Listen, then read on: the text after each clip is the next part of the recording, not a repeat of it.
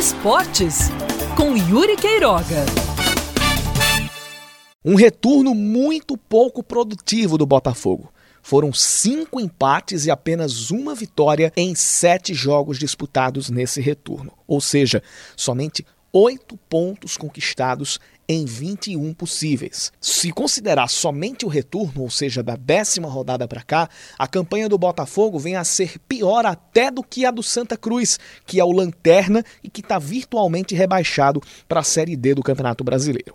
Nas últimas rodadas, o Botafogo está tendo uma melhoria na criação das jogadas, a partir de determinados pontos, é verdade, mas está conseguindo ser superior aos seus adversários. O grande problema que está voltando a afligir o Botafogo é que estas chances, quando criadas, não são convertidas. O Botafogo contra o Manaus teve bola na trave de Ederson, teve chute de Juninho, que aí foi desviado pela defesa. Juninho fez a sua parte, inclusive entrou bem o Juninho. Para quem já vinha há quase dois meses parado, jogou poucos minutos, mas dentro do que precisava fazer, fez uma partida ok, ok não, boa, o Juninho. E teve chance criada também pelo Clayton, que perdeu o gol com a bola passando perto. Forçou-se o goleiro Lucas a trabalhar apenas uma vez. O Manaus só forçou o goleiro Lucas a trabalhar uma vez no jogo inteiro, a fazer uma defesa difícil.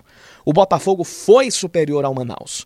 Só que nós estamos num tempo em que é preciso parar de achar que isso conta, de olhar por esse lado, de que o Botafogo ter sido superior conta mais do que o Botafogo não ter capitalizado essa superioridade em vitória. Nessa brincadeirinha foram pelo menos seis pontos embora.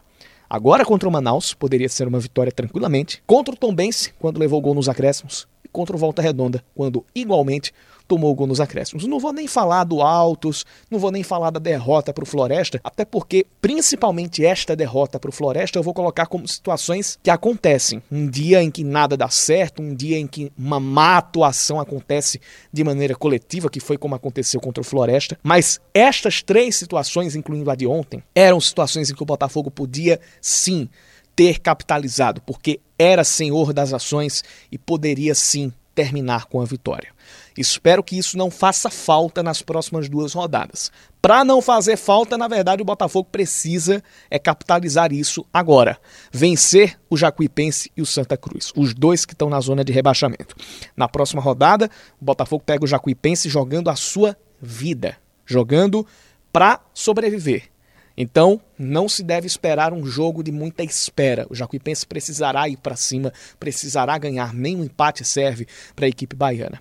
E na última rodada, espera-se que o Botafogo enfrente um Santa Cruz já rebaixado, já sabendo que cairá para a Série D do Campeonato Brasileiro. Mas não espere que isso seja um facilitador, e sim que estes cenários façam com que o time tente buscar os melhores caminhos para capitalizar esse é o termo chave dessa coluna capitalizar as situações em que é superior e transformá-las em vitória.